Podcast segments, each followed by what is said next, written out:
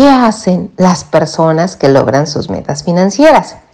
Y hoy te voy a compartir, fíjate bien, en dos palabras súper sencillas, súper simples para que no se nos olviden, cuál es la diferencia entre las personas que logran lo que se proponen y las que se quedan en el camino.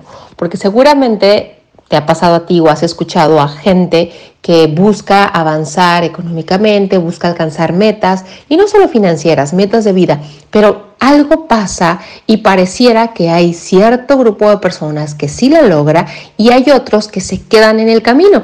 Y pareciera incluso que por muchas ganas que le echen, pues la verdad es que siguen en el mismo lugar. Hola, te doy la bienvenida a la Chorcha Financiera con Wendy Montaño y estoy feliz de tenerte por aquí porque estás a punto de aprender de finanzas personales, familiares o de tu emprendimiento para controlar mejor tu dinero, donde los lunes y jueves encontrarás un snack financiero, tips y episodios con mujeres extraordinarias en diversos campos.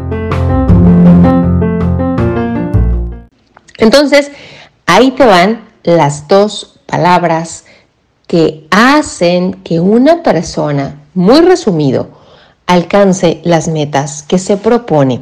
Repito, a nivel metas de vida y por supuesto también en la parte económica, ya sea que tu meta sea ahorrar, ya sea que tu meta sea gastar menos, ya sea que tu meta sea tener X cantidad de patrimonio. Y la primera de ellas es la siguiente. Enfoque, enfoque. ¿Qué significa esto? Para llegar a un lugar, tú necesitas la dirección, tú necesitas saber a dónde vas, porque si no, bueno, simplemente caminas y caminas y realmente pues no vas a ningún lugar. Entonces, cuando tú vas enfocada, tú te diriges hacia X punto en específico y esto te permite no dispersarte con el ruido y las distracciones que se van presentando a lo largo del camino, porque déjame decirte que se van a presentar. Pero cuando tienes el objetivo en la mira, tú vas a seguir avanzando, independiente de cómo esté el clima, independiente de los, de los pros y de los contras que en el día a día se vayan presentando, tú sigues enfocado en tu meta. Ese es el primer punto, la primera palabra, enfoque. La segunda palabra es acción, simple y sencillamente. ¿Por qué te lo digo? Porque muchas veces tenemos muchas ganas de hacer algo, pero las ganas no nos alcanzan. Haz lo que tienes que hacer. Y mira, esto no significa, fíjate bien, que hagas muchas cosas, sino que hagas en específico las que te van a representar ese cambio que tú estás buscando. ¿Y esto por qué te lo quiero recalcar? Porque es muy común que a la hora de querer hacer algo en particular, pareciera que el cerebro como que de repente sabotea y te pones a hacer otras muchas cosas que aparentemente son importantes, pero en realidad son distractores. A lo mejor tú quieres eh, ahorrar 10 mil en un mes. 10 mil la moneda que tú quieras, ¿va?